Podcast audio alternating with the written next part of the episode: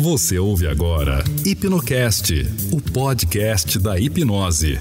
Apresentação: Fábio Carvalho.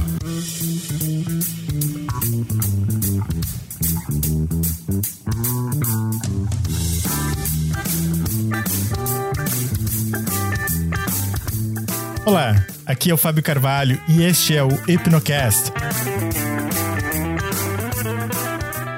Este é mais um episódio do nosso podcast que você pode escutar via iTunes ou Google Play e também diretamente no nosso site hipnocast.com.br.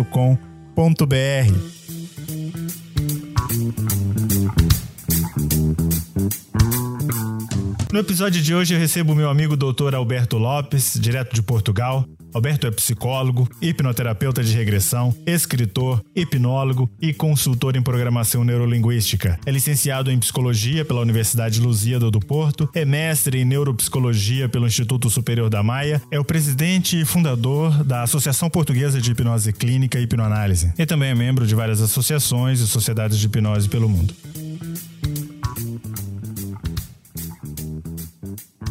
Alberto, é um prazer imenso tê-lo aqui conosco.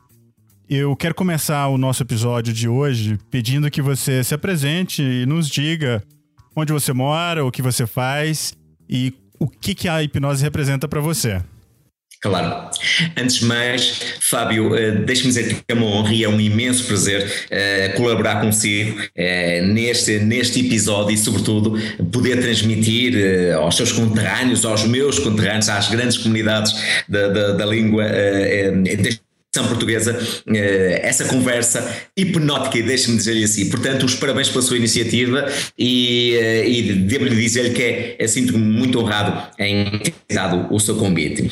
Falando de mim, eu sou, uh, um, eu sou neuropsicólogo de, de, de formação académica, um, licenciado em Psicologia, mas sou sobretudo um apaixonado uh, pela hipnose, pelas diversas formas de transe hipnótico. Uh, e essa paixão, de alguma forma, uh, levou-me ao estudo, levou-me, de certa forma, à investigação e, sobretudo, levou-me à divulgação dessa, e deixe-me utilizar esse termo, da tecnologia de ponta que é a hipnose e porque a tecnologia de ponta? Porque efetivamente eu acredito hum, que sendo a hipnose uma técnica de grande abrangência clínica, hum, ela traz algo de novo hum, à psicoterapia, à controle da dor, para, para ajudar as pessoas a encontrar respostas às principais perguntas da vida de onde eu venho, uh, o que é que eu faço aqui, para onde eu vou, uh, e deixe-me citar Mark Twain quando ele diz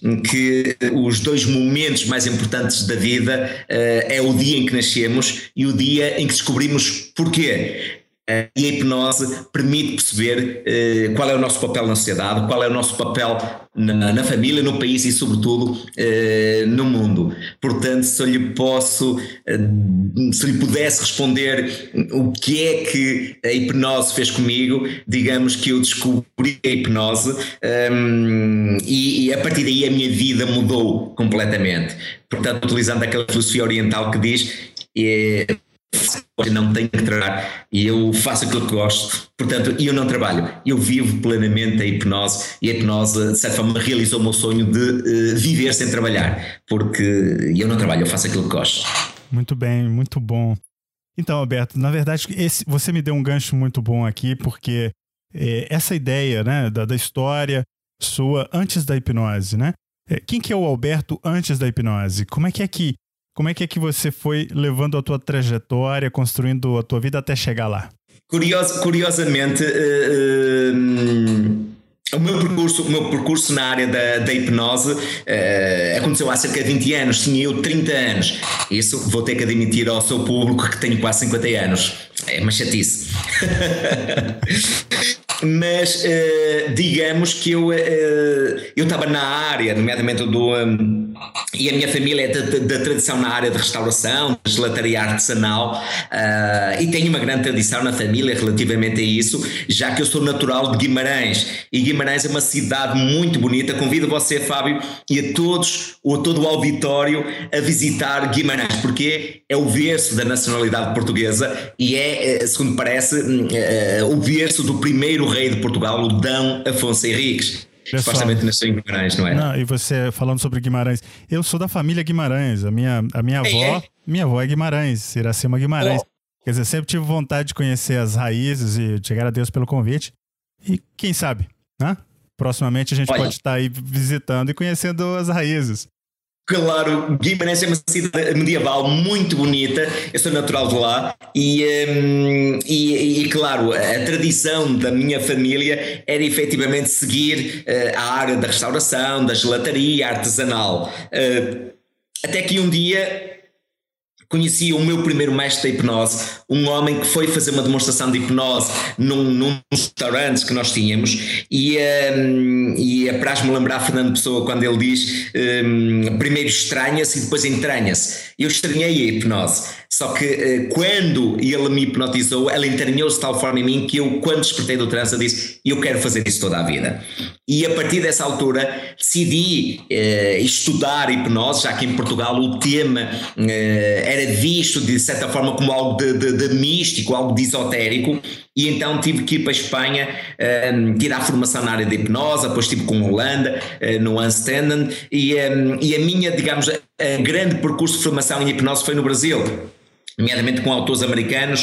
Uh, uh, Ocorre-me agora, por exemplo, e uma autora que marcou foi, foi a Sofia Bauer, de Belo Horizonte, uh, também tive com o Adler, que, que, é um americano radicado no Brasil, o Anstanden, que esteve no Brasil também, e eu procurava, devido à minha dificuldade do inglês, procurava, digamos, formar-me com, com, com, num local onde falassem português, o Brasil. e como havia tradução simultânea dos grandes autores americanos, eu fui muito muitas vezes ao Brasil. Digamos, e já reparou, Fábio, que o meu percurso, digamos, eh, na área da hipnose, a minha evolução, a minha, a minha, a minha formação na área da hipnose, uh, tinha sempre associado a deslocações ao Brasil. Uh, portanto, de certa forma, o Brasil foi responsável também por essa paixão pela hipnose.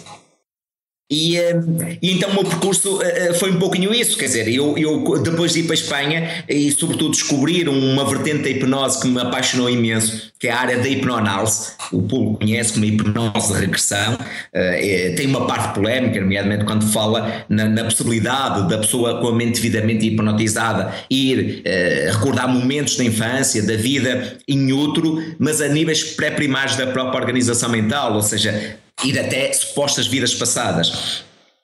E quando eu nomeadamente, a área da hipnoanálise, eu percebi que, que queria fazer aquilo toda a vida. Nessa altura abandonei a sociedade com os meus irmãos na área da restauração, e repare que eles são bom, bom, bem-sucedidos, são empresários bem-sucedidos na área, e dediquei-me inteiramente à hipnose. Foi aí que deixei o curso de gestão abandonei no primeiro ano e, e houve reunião familiar, óbvio, disse o, o, eu sou mais novo, sou caçula de, de, sete irmãos e pensar que eu tinha enlouquecido quando abandonei a, a tradição da família. Eu disse, não, eu quero ser hipnoterapeuta, quero fazer isso, então vou para a psicologia. Fui aí que tirei a minha licenciatura em psicologia e mais tarde, paralelamente, ia-me sempre formando na área da hipnoterapia e mais tarde tirei o, o meu mestrado em neuropsicologia para me fundamentar em termos na academia, eh, para poder estar bem apetechado com os modelos psicológicos e, e, uma fundamentação teórica para poder melhor atender as pessoas, como é óbvio.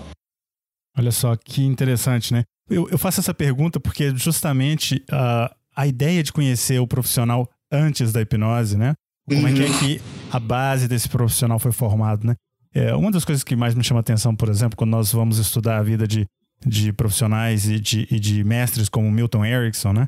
E aí claro. você começa a observar que toda a base, desde quando ainda criança, ele vai construindo elementos que vai fazer depois dele o profissional que é. Ah, claro. no caso de Milton Erickson, o exemplo da utilização, né? E de todas as outras coisas que nós muito bem poderíamos estar aqui e passar horas, talvez, falando sobre. É o princípio ideodinâmico, que é quando a mente se concentra numa ideia, ela tende a realizar. Sim, sim, e foi a experiência de vida, sobretudo a dificuldade que, nós uh, uh, somos postos durante a vida, que muitas vezes nos levam a superá-las e, de certa forma, um, a criar um novo método, uma nova forma, como se fosse uma escada de ideias que nos permite, permite tocar nos nossos sonhos de alguma forma, não é? É verdade. Olha, então, aqui quando nós falamos então da, da história e aí o indivíduo chega e decide então uh, fazer psicologia. Né? O Alberto agora ele decide fazer psicologia ele faz essa trajetória de formação né, com, com as idas e vindas ao Brasil e também das outras experiências que você começa a buscar. Agora, o que, que acontece com o Alberto que ele realmente decide entrar então de cabeça e aprofundar dentro da hipnose? Quais as linhas que mais chamam a atenção do Alberto enquanto profissional já envolvido com hipnose?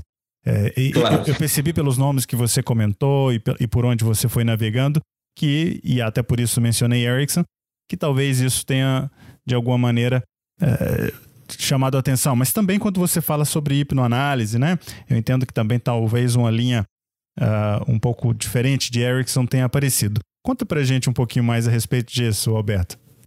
Claro. Eh, deixe-me deixe falar-lhe o seguinte, e eu próprio, e eu penso, e não tenho, não tenho algum problema em falar sobre uma experiência pessoal que me marcou. Um, Fábio, não é todos os dias que eu revelo que, que, eu falo sobre isso, porque há uns anos atrás isso dificultava-me até, tinha alguma dificuldade em falar. E eu, eu sofri um acidente quando tinha 6 anos de idade, bastante grave. E eu, um, na brincadeira, espetei uh, uma vara, uma vareta de um, um guarda-chuva no olho esquerdo. Uh, a vareta estava enferrujada, alojou-se na fóbia, afetou-me o nervo óptico e eu tive cegueira cortical, ou seja, praticamente eu só sabia se, se estava de dia ou de noite, e isso tinha 6 anos de idade. E um, entretanto fui para o hospital e uh, estive 15 dias num grande hospital aqui do, do Porto, Guimarães fica a 30, 50 km do Porto, Porto é a segunda cidade de um, e, e, e, o prognóstico era, era muito grave, eu, eu estava em risco de perder a, a visão total. O que é certo é que essa fase afetou-me bastante. Com cerca de 30 anos, quando me deparei com a hipnose, eh, o meu primeiro mestre da hipnose eh, eh, fez-me uma indução hipnótica e eu entrei em autorregressão. Ou seja, eu regredi aos 6 anos de idade, onde uma parte minha, digamos, estava lá presa, onde uma parte minha sentia complexada, sentia perturbada, devido àquele período em que eventualmente perdi a visão. E de alguma forma aquilo mexeu profundamente comigo, Fábio. Uh, e mais uma vez, raramente comento isso, não há memória de eu comentar isso até numa entrevista.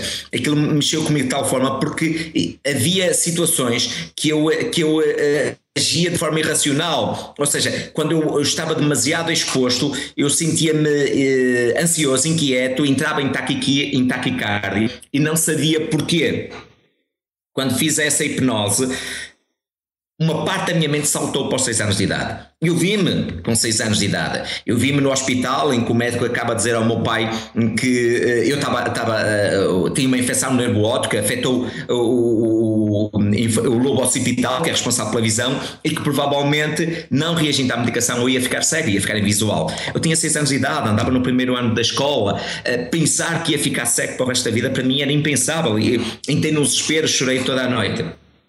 O que é que aconteceu algo de extraordinário. No dia seguinte o meu corpo reagiu um, e ao reagir no dia seguinte eu recuperei rapidamente a visão, tive mais 3, 4 dias no hospital e, e de, um, de, um, de um prognóstico inóspito em que ia perder a visão, rapidamente recuperei a visão uh, praticamente toda, embora do olho esquerdo ainda tenha alguns problemas de visão. E uh, uh, tudo para dizer o quê? Isso marcou-me de tal forma que, apesar de eu seguir em frente, quando eu me sentia demasiado exposto, uma parte minha ficava ansiosa, ficava nervosa, quase que paralisada, a ponto de às vezes eu perder, por exemplo, quando tinha que enfrentar plateias, eu uh, fica, parece que não via ninguém, ficava quase cego. Não ficava cego na realidade, é, era o stress, era os nervos. Eh, quando eu fiz a hipnose e eu percebi de onde é que vinha essa ansiedade, de onde é que vinha esse medo, o que é que me paralisava perante as outras pessoas, era o medo de ficar invisual, o medo de ficar cego. E a hipnose permitiu-me resgatar aquela criança interior, a hipnose permitiu-me confortar aquela criança que ainda morava dentro de mim e que na altura apanhou aquele, aquele diagnóstico terrível, ele vai ficar invisual com a hipnose, a minha parte adulta foi aos 6 anos de idade. Escutou a criança, uh, decantou a dor, resgatou, uh, de certa forma, aquela ansiedade, aquele medo e fez aquela criança crescer. Uh, essa experiência, Fábio, marcou-me de tal forma que eu, que eu disse: eu tenho que perceber como é que posso pegar nessa minha experiência pessoal e ajudar outras pessoas que eventualmente estejam a viver uma de stress pós-traumático e que as situações de, de, de, medo, desconforto, de pânico do passado, vividos em momentos precoces da infância, esteja-se a perpetuar no presente em estado de drama. Uh, daí a minha necessidade, quando eu fiz a minha primeira formação em Portugal e havia pouca formação nesse sentido, uh, fui para a Espanha nomeadamente para Valência, onde tirei uma formação uh, na área da hipnose regressão e, a não parei mais porque eu percebi o potencial da técnica, percebi que de facto estávamos perante hum, uma abordagem natural, inócua, não invasiva e que é, como eu disse no início da nossa preleção, eh, que dá respostas às principais perguntas da vida. Havia uma criança minha presa no passado, naquela dor, naquela experiência e a hipnose permitiu-me resgatá-la e deixou que ela crescesse. A ponto de, Fábio, eu adoro estar perante o público, eu adoro estar perante câmaras, adoro estar perante a televisão. Eu acho que é um meu ambiente natural acredito que há uns anos atrás entrava em pânico a ponto de quase desfalecer. Ah, isso é muito bonito, porque você traz da tua história pessoal como a hipnose fez a diferença para você e como, fiz, claro. e como você utilizou isso para trazer dessa experiência uma ferramenta para poder modificar e, e, e, obviamente, levar isso adiante para outras pessoas. Né? Claro,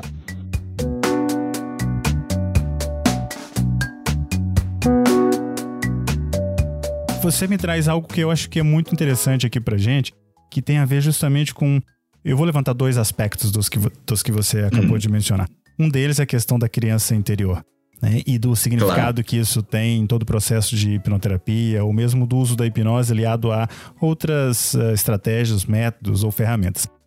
Mas uma delas, talvez em especial, e aí eu sei que você tem experiência nisso, é justamente a, o modelo de Charles Tebbett, que é a ideia da terapia de partes, né? que uhum. hoje o meu amigo Roy Hunter segue brilhantemente. Então, o que acontece é que nessa descrição que você acaba de fazer, você começa a utilizar, e aí eu percebo aqui nesse nosso bate-papo, essa conversa de partes, essa, esse diálogo é, de partes né, com, contigo. Como é que é que você é, lida com isso hoje, né, no seu dia a dia, conhecendo dessa ferramenta? E como você leva isso adiante para as pessoas com quem você interage? Principalmente porque essa ideia de partes talvez não seja ainda bastante conhecida, pelo menos no Brasil. Né? Eu moro aqui uhum. nos Estados Unidos e, e, e aqui tendo é, pessoas que já seguem o trabalho de Roy Hunter e, e antes mesmo de Charles Tebbett, com certeza é, é um tema já mais, é, enfim, mais conhecido, eu diria. Mas fala um pouquinho mais a respeito disso, né? V vamos entrar nessas partes. Claro. É evidente. Antes de mais, deixe-me dizer que eu sou, sou amigo pessoal do, uh, do Roy Hunter, ele esteve cá já a dar formação a convite da associação do qual eu sou presidente e conheço muito bem o trabalho de Charles Tebbett, uh, que aliás uma, uma, uma, um dos livros que mais marcou deles, Miracle of Demand, uh, é marcou-me profundamente e é um clássico de Charles Tebbett. portanto, Roy Hunter esteve aqui há dois anos e eu recordo-me de ir buscar ao aeroporto um homem notável e, um, e a hipnoanálise rápida eh, que ele veio aqui dar uma formação na, na área, que no fundo é, é, é um pouquinho o que você disse, é o conceito da terapia das partes que eventualmente nós podemos utilizar e em hipnose, de facto, nós conseguimos conversar uh, com essas partes, uh, perceber a mensagem que, que, que elas trazem e, sobretudo, as mudanças que normalmente cada uma das partes precisa de, de, de, que veja que seja feita para que possa atingir o equilíbrio.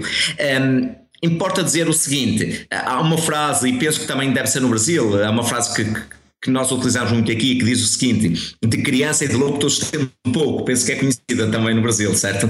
É sim, é verdade. E é bastante conhecida no Brasil essa expressão. É.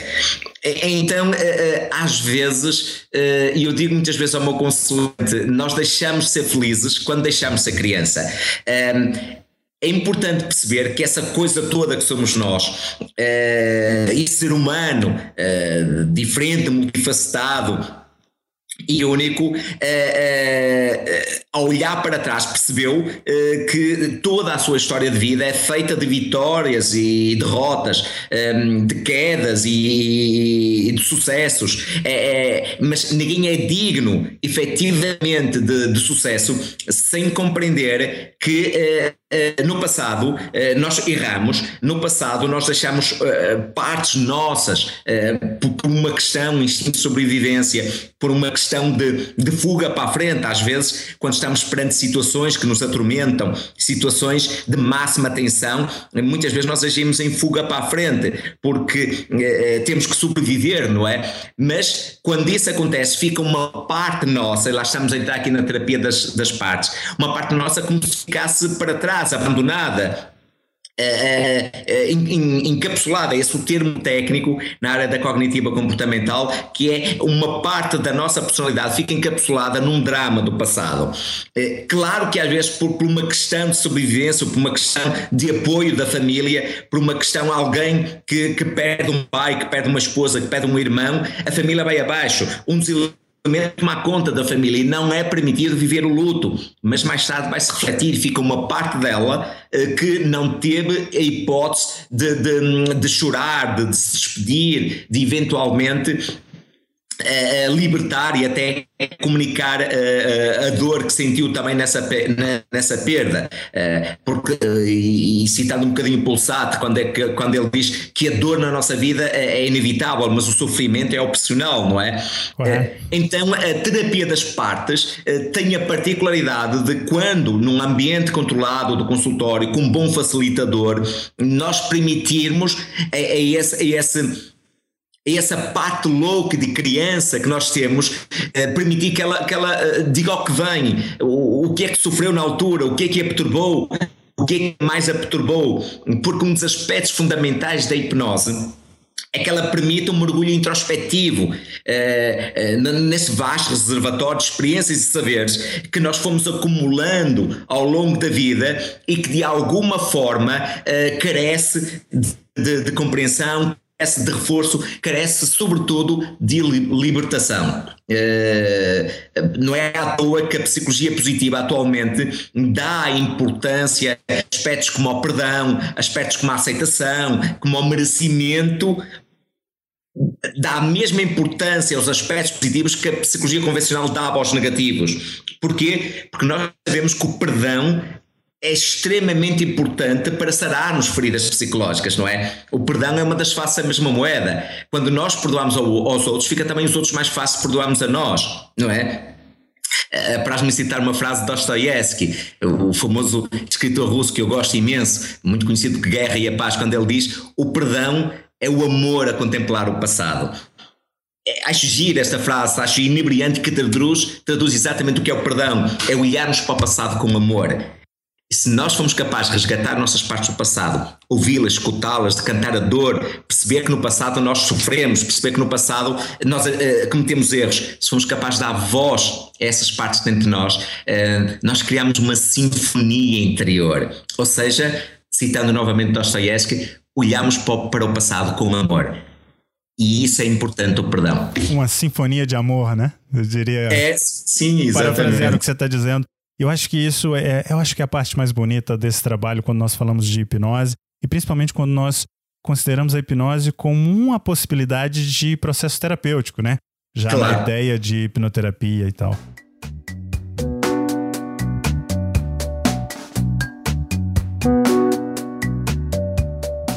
Uh, mas se nós uh, entramos um pouquinho mais fundo e começamos aqui agora a trabalhar essas partes, qual a parte existe uma parte é, em você que talvez agora queira falar com essa pessoa que está escutando esse podcast.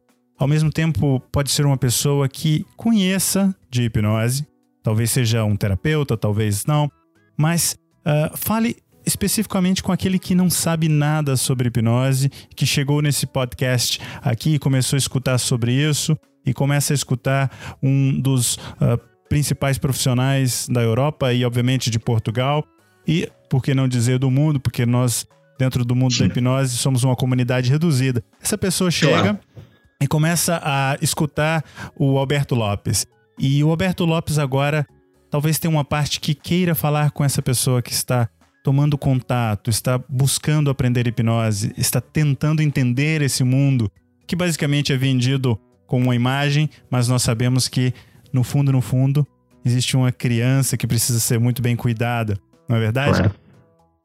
conta claro. um pouquinho pra gente, Alberto. Fala com essa pessoa agora. Claro. É, é evidente que uh, quando falamos da hipnose, a primeira pergunta é mas o que é efetivamente a hipnose? E há várias definições de, hipno, de hipnose, Fábio, uh, tendo em conta, evidentemente, o modelo teórico que, que, está por trás. Mas de uma forma simples, eu gosto de dizer que a hipnose é uma interessante combinação de relaxamento físico e eficácia mental, um, porque uh, uh, entrar em hipnose é tão natural como respirar. E e ainda me espanta quando às vezes as pessoas dizem não, mas eu não entro em hipnose. Eh, o nosso cérebro foi filogeneticamente concebido, a nossa arquitetura neuronal foi filogeneticamente concebido para entrar em estado biológico naturais de transe. E isso acontece e os estudos apontam que nós entramos numa forma psicologicamente idêntica à hipnose a cada 90 minutos acontece quando sonhamos acordados, não é? Acontece quando, quando, uh, quando uh, nos aliamos da realidade, acontece quando vamos a conduzir e não damos conta do caminho a passar, acontece quando estamos a ler um, um bom livro e nos emocionamos, nos entusiasmamos, choramos.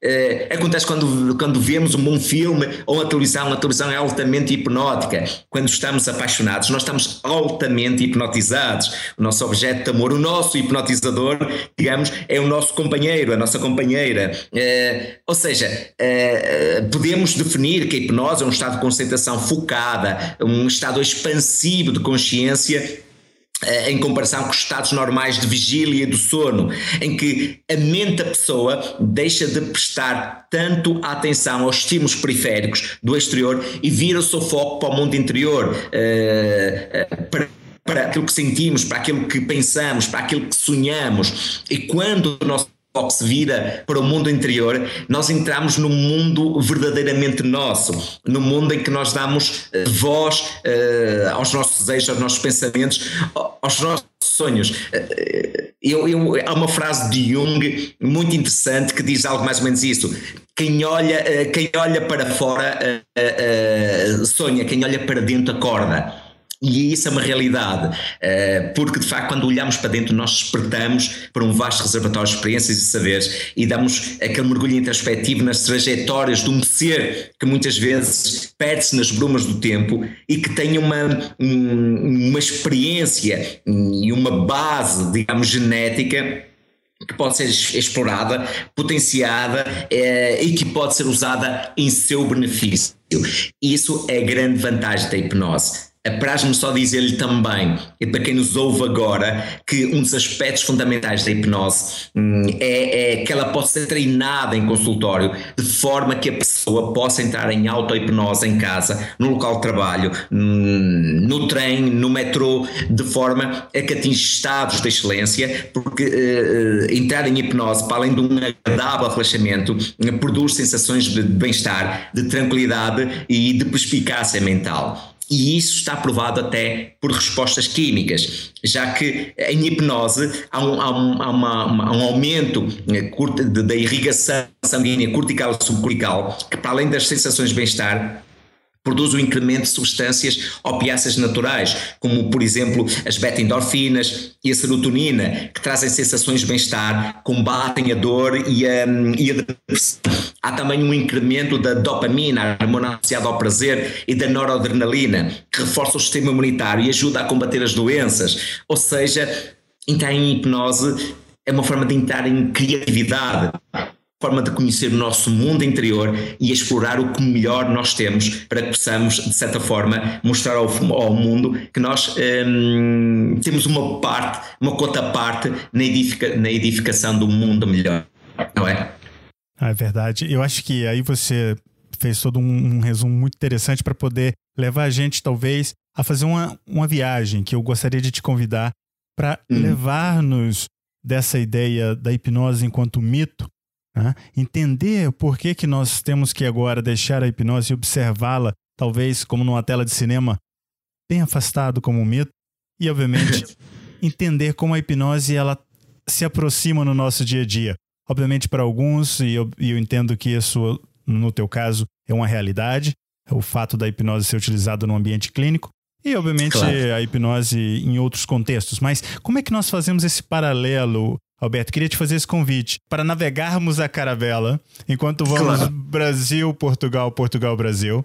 E saímos uhum. do mito e entramos nos aspectos clínicos. Como é que é que nós poderemos fazer isso para que as pessoas possam entender que existe uma diferença, na verdade? Quer dizer, Claro. Eu, eu no, no, meu livro, no meu último livro, Reflexões de um Hipnólogo, eu faço uma reflexão justamente sobre isso, né?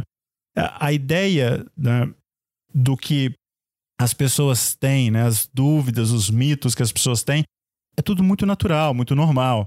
E isso, claro. isso, isso é parte da humanidade. Quer dizer, nós temos mitos em quase todas as áreas.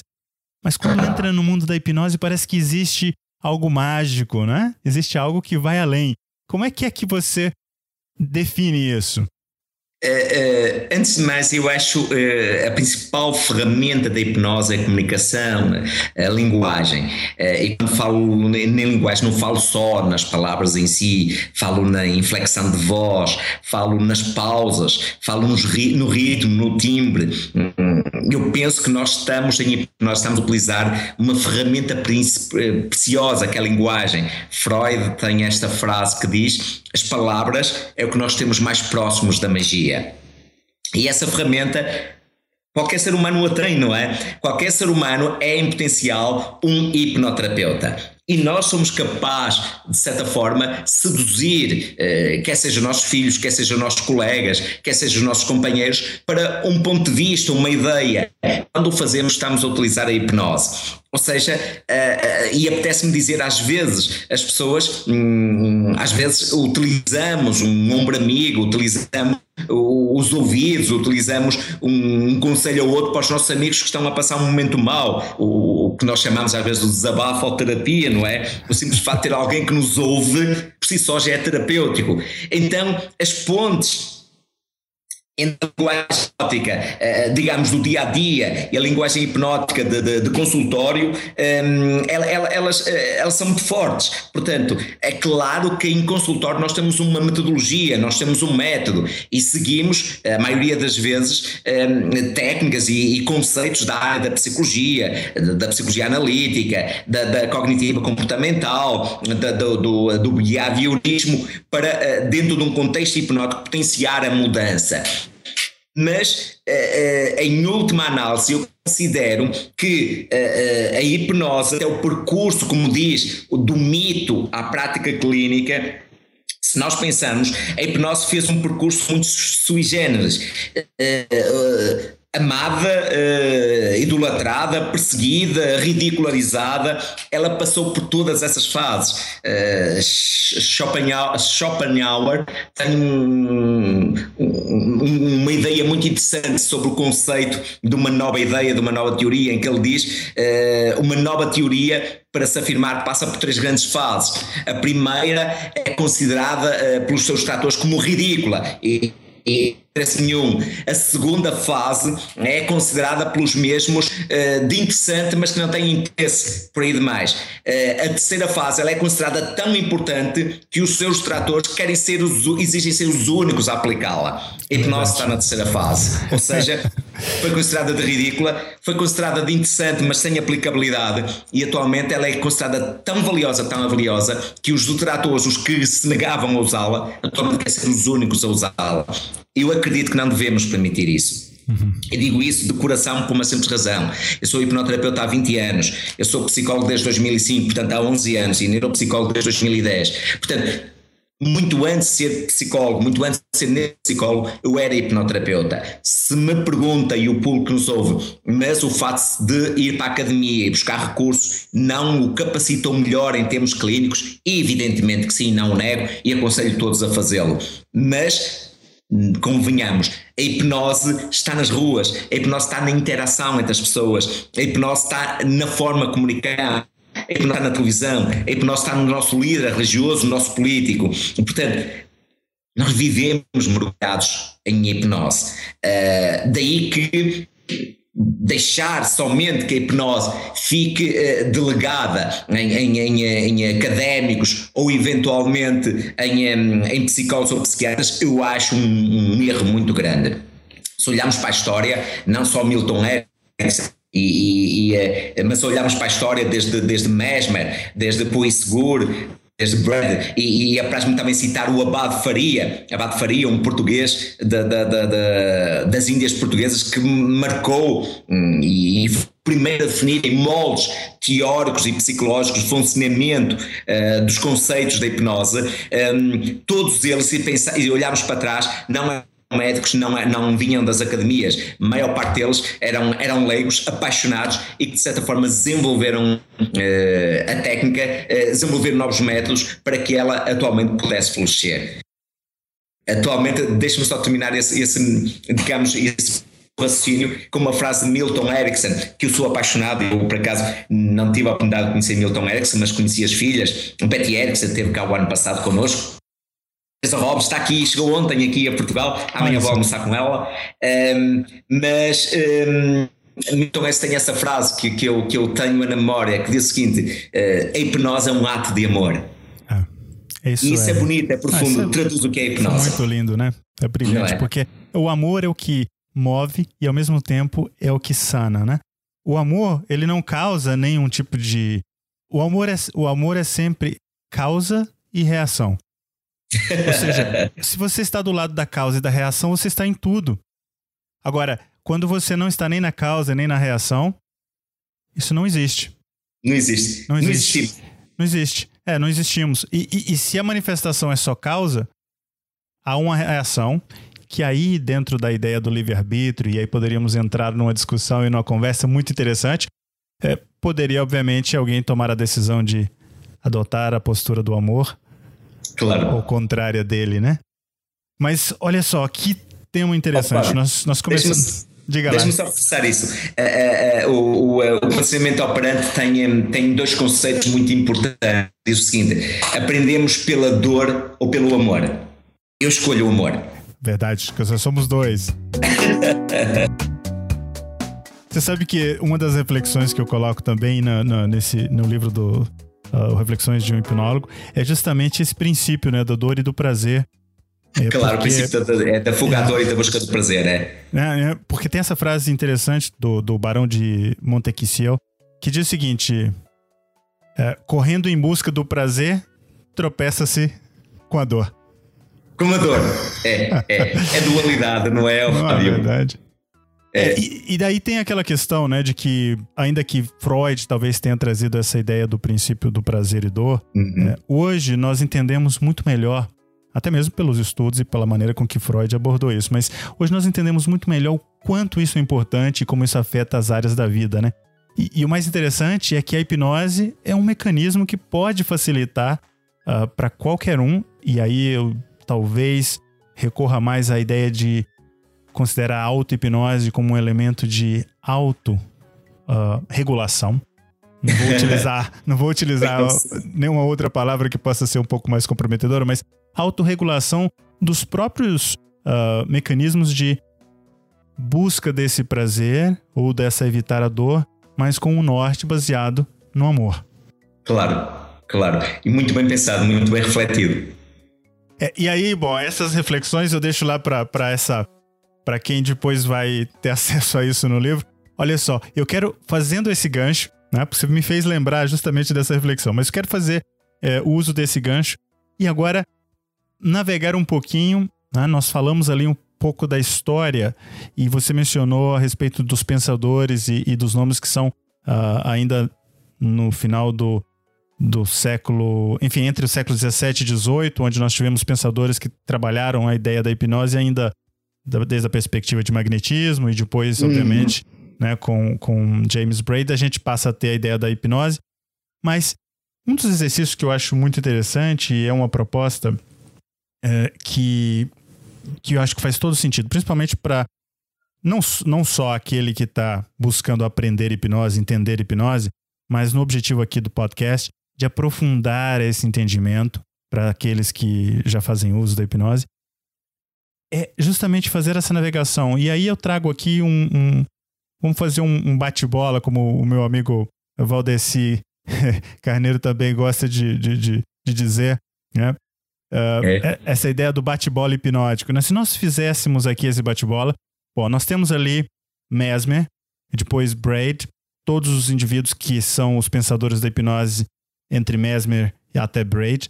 E depois nós temos um salto, que é a ideia daquela França com a escola de Nancy e a escola de Salpêtrière. De Salpêtrière, né? E nós temos aí um momento onde a hipnose começa a ebulir e começa a criar um, um contexto que depois é refletido para o mundo inteiro.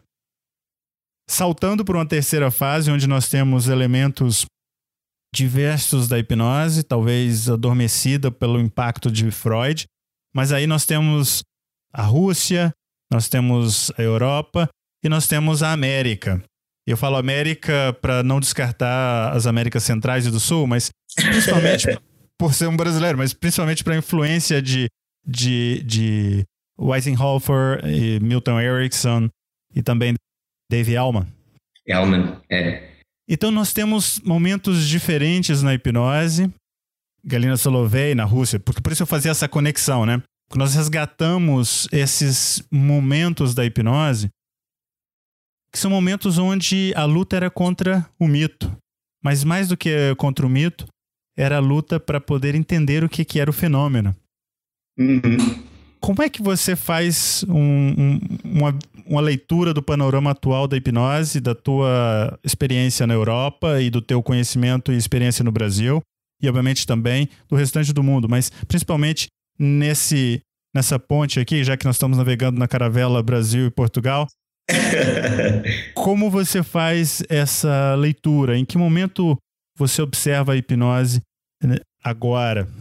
no momento atual. Uh, quase que me leva a refletir hipnose, passado, presente e futuro, não é? Um, ehm, eu, eu sou otimista. É, é é uma terapia da linha do tempo. É terapia da linha do tempo, bem, bem sugerido. É evidente e percebo muito bem a forma como discorreu os três grandes blocos, digamos, hum, a Rússia uh, e os seus países satélites, que teve uma grande influência. Pavlov foi icónico.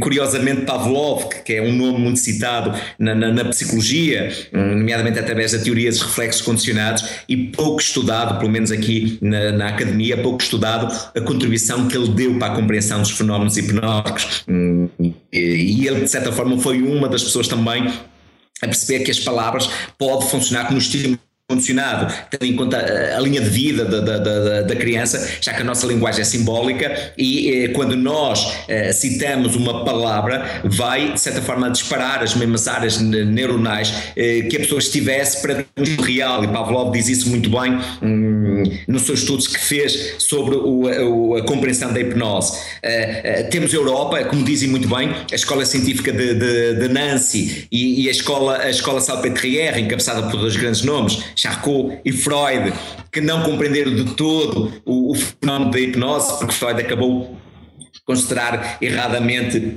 a hipnose como um estado uh, patológico, se assim podemos dizer, já considerou que tinha que haver um certo grau uh, de, de, de, de, neurose para uma pessoa entrar em transe. É evidente que a amostra deles era, é, era viciada, era enviesada. Uh, as chamadas a petite femme de, de Charcot, as, as neuróticas Charcot, era a amostra deles, evidentemente da Arianice. Depois temos uh, os Estados Unidos, com grandes nomes sonantes, não é? Milton Erickson, considerado o pai da hipnose moderna, Tebbets, o próprio Tebbets, o, Wellman, eu não conheci pessoalmente o Wellman, mas que, que, de certa forma faz a ponte entre a hipnose científica de, de, Milton Erickson e uma hipnose mais, mais clássica. Eu conheço o filho de David Wellman, Larry, em Portugal também, a convite a nossa associação também a dar uma formação, eu sou o máximo, uh, uma venha à montanha, venha à montanha a Momé. Então eu sempre posso trago os grandes autores a Portugal para que possamos crescer e aprender com elas. Um, Atualmente, eu, eu, eu considero que eh, todos estes grandes blocos contribuíram grandemente para a afirmação da hipnose. E se pensarmos, vamos pensar no seguinte: eh, a primeira, eh, digamos, instituição médica a reconhecer a hipnose foi europeia, a britânica, British Medical Association, que reconhece as vantagens e, o, e recomenda o uso da hipnose desde 53 a congênere americana de 58, não é? Portanto, nós, se nós pensarmos Europa, de alguma forma, isso não tem nada a ver com bairrismo. Europa, para o melhor e para o pior, eh, talvez pela, pela, pela sua capacidade ou pela sua Michelândia de culturas, foi capaz de olhar para a hipnose como uma técnica válida e uma mais-valia na área da saúde, em diversas áreas. Mas claramente não podemos esquecer o grande contributo de Milton Erickson, que apresentou um, uma nova metodologia, um novo modelo, com, com nomeadamente modelo Milton, e eu adoro a linguagem ericksoniana. Eu acho que a, a, a, linguagem, os padrões hipnóticos de Milton Erickson são de uma genialidade, aparentemente simples, mas de uma genialidade é, é incrível. E de facto, eh, eu sou fã de Milton Erickson. Mas atualmente, se nós pensarmos muito bem, eu penso que a hipnose está em boas mãos. E, e citando uma, uma, uma, frase oriental que diz que quem, quem sabe o que semeia não tem a colheita. Uh, e acho que estes grandes monstros da hipnose semearam muito bem. Atualmente, e considerados por muitos, uh, a quarta hipnose, uh, nós temos o Hunter, que contribuiu grandemente, nós temos o Viagra com a terapia subliminar, mas sobretudo atualmente eu tenho mostrado muito sobre o trabalho do uh, Edgar uh, Barnett, que por muitos é considerado a quarta geração da hipnose. Ou seja, ele consegue, um homem que vem da análise transacional, médico, é canadiano, vai estar aqui em Portugal em outubro, uh, com 91 anos, temos que aproveitar que ele está de partida para, para outro plano. E eu considero que atualmente do Canadá, portanto da América do Norte, Barnett tem, tem contribuído grandemente para a evolução da, da hipnose e a, a, sua metodologia, a forma como ele simplifica o protocolo e consegue, e eu acho isso de uma, de uma, de uma inteligência uh, e de uma sagacidade extraordinária, juntar numa, numa, num, num método um, a regressão, a hipnoanálise, um resgate de criança interior, uma técnica de reforço do ego, a, a inoculação de stress e uma ponta ao futuro só numa só abordagem. Hum, é claro que é preciso todo aquele envasamento da análise transacional, uh, das máscaras, do, do, ego pai, do, do, do ego mãe, do, do, ego protetor, lá estamos nós na terapia das partes, não é? Uh, mas de facto eu acho, uh, e acho que a hipnose está bem e recomenda-se.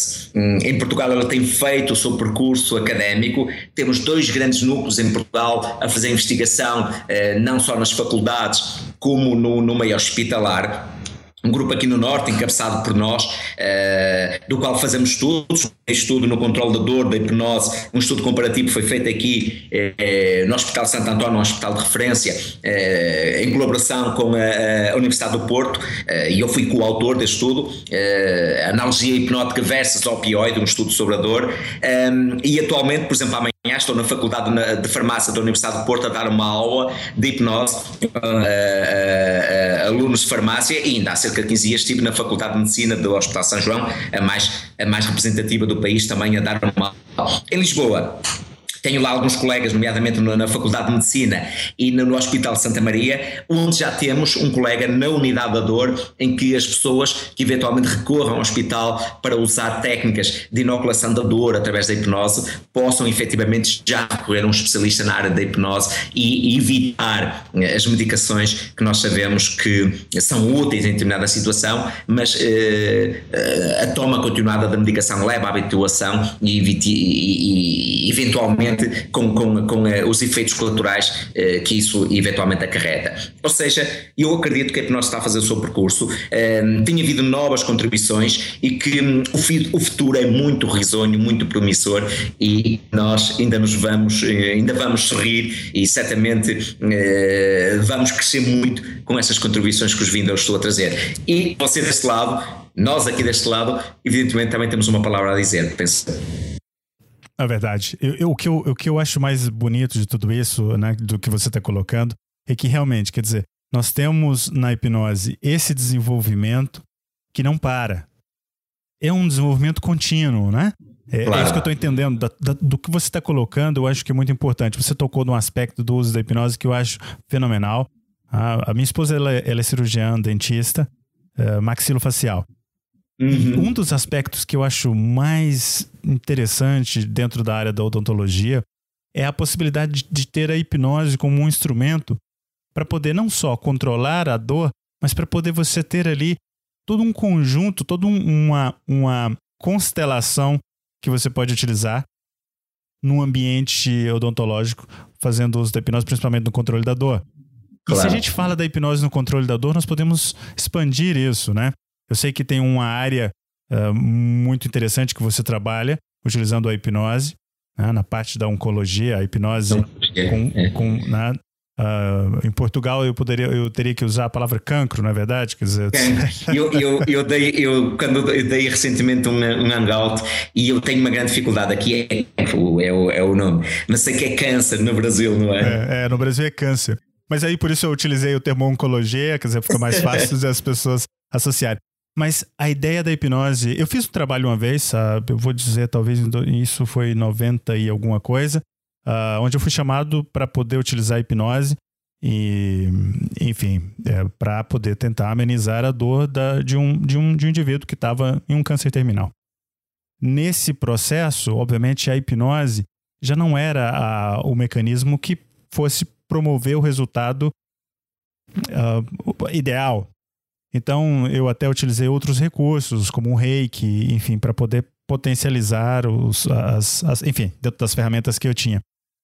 Mas a ideia era tão interessante de que quando eu chegava, ele, o paciente dizia, quer dizer, ah, lá vem aquele rapaz é, que tira a minha dor. Ou seja, essa associação, né, para quem conhece hipnose entende muito bem isso, mas o fato de que a hipnose possa entregar uma qualidade de vida no, no manejo da dor, no controle da dor, em, em, em situações tão sensíveis como é o fato da, do acometimento de um câncer, faz toda a diferença. Mas a, a, hipnose ela pode ir mais além, eu tenho entendido, né?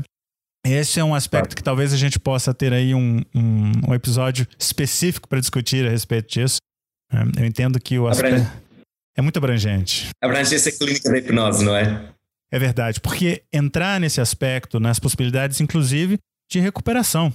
E aí são coisas que a gente teria que estar tá explorando num outro episódio. Claro. Mas uh, qual palavra que você teria para poder deixar o gostinho de quero mais para que as pessoas possam depois esperar o Alberto falando para a gente a respeito desse tema num episódio futuro. Claro, claro. Um, eu, eu, uh, eu, eu, gosto de dizer que, sendo a hipnose uma, uma, uma técnica de grande abrangência clínica, um, ela de facto um, faz algo de novo à psicoterapia na área da psicologia, da psiquiatria, da, da, do controle da dor, como vocês dizem, do manejo da dor e, sobretudo, da relação afetiva com a dor. E falámos na dor aguda, esquecemos da dor crónica. A dor crónica é aquela que resiste mais a, aos medicamentos, aos analgésicos, porque devido à componente afetiva, a hipnose é uma das melhores ferramentas para desprogramar a dor crónica. E, uh, uh, porque efetivamente uh, em hipnose nós conseguimos quase introduzir-nos nos registros ou naquela memória celular da dor, porque já não existe propriamente uma lesão tecidular, já não existem razões fisiológicas para a dor, então é uma dor mais emocional, uma dor mais psicológica.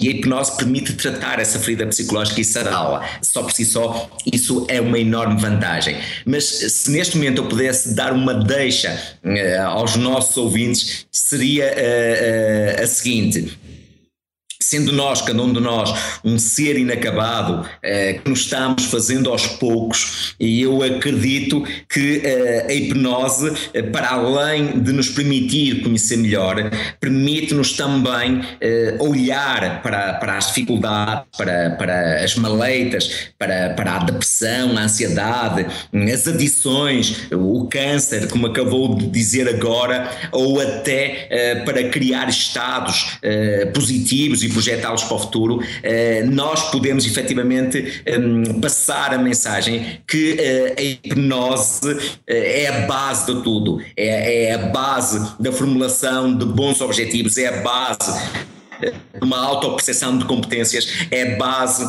de certa forma, até de, de, de, de encontrarmos com nós próprios e, e, e digamos, diluir uh, as energias que eventualmente eventualmente, ou os momentos de tensão que eventualmente estejam a ser vividos no estado de drama no presente e, sobretudo, encontrarmos momentos positivos e, e potenciá-los para o futuro. Uh, a mensagem que eu deixava aos nossos ouvintes era um, continuem-nos a acompanhar, uh, porque a hipnose não é tudo. A hipnose é o princípio de tudo. E sendo o princípio de tudo, a natureza dotou-nos com um maravilhoso computador biológico, uh, que ele é capaz de quase tudo. Infelizmente, esse computador não traz manual de instruções. A hipnose é manual de instruções que você, caro ouvinte, procura para poder lidar com o seu cérebro.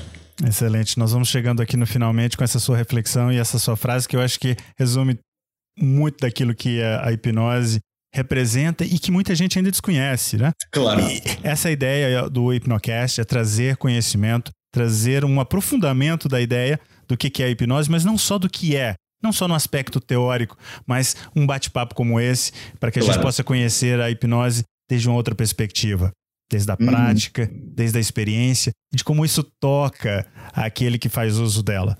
Não só claro. ajudando outras pessoas, mas se ajudando, né, desde a perspectiva, às vezes, até da auto-hipnose. Mas agora que nós estamos aqui nesse finalmente, encerrando esse episódio, eu queria te pedir, Alberto, uh, já agradecendo a tua participação, mas eu queria te pedir uh, que para a gente fazer aqui um pequeno jabá, como nós dizemos no Brasil, uh, fala um pouquinho mais. Quem quiser saber do Alberto uh, encontrar o Alberto, procurar o Alberto, onde é que é que ele pode te localizar? Claro, uh, atualmente o mais fácil é através uh, da internet, não é? Mas uh, de facto eu vivo no Porto um, ehm, e sou natural de Guimarães, mas vivo atualmente no Porto, onde, onde estudo, onde trabalho, onde faço investigação, onde dou aulas, mas tenho três grandes espaços no, no, no, país. Nomeadamente, tenho uma grande clínica no Porto, onde tenho uma academia de formação, em Aveiro, que é considerada a nossa Veneza portuguesa, já que tem uma ria que se parece muito com, eh, com a Veneza em Itália e Lisboa, onde recentemente eh, montámos também uma, uma clínica e agora um espaço de formação.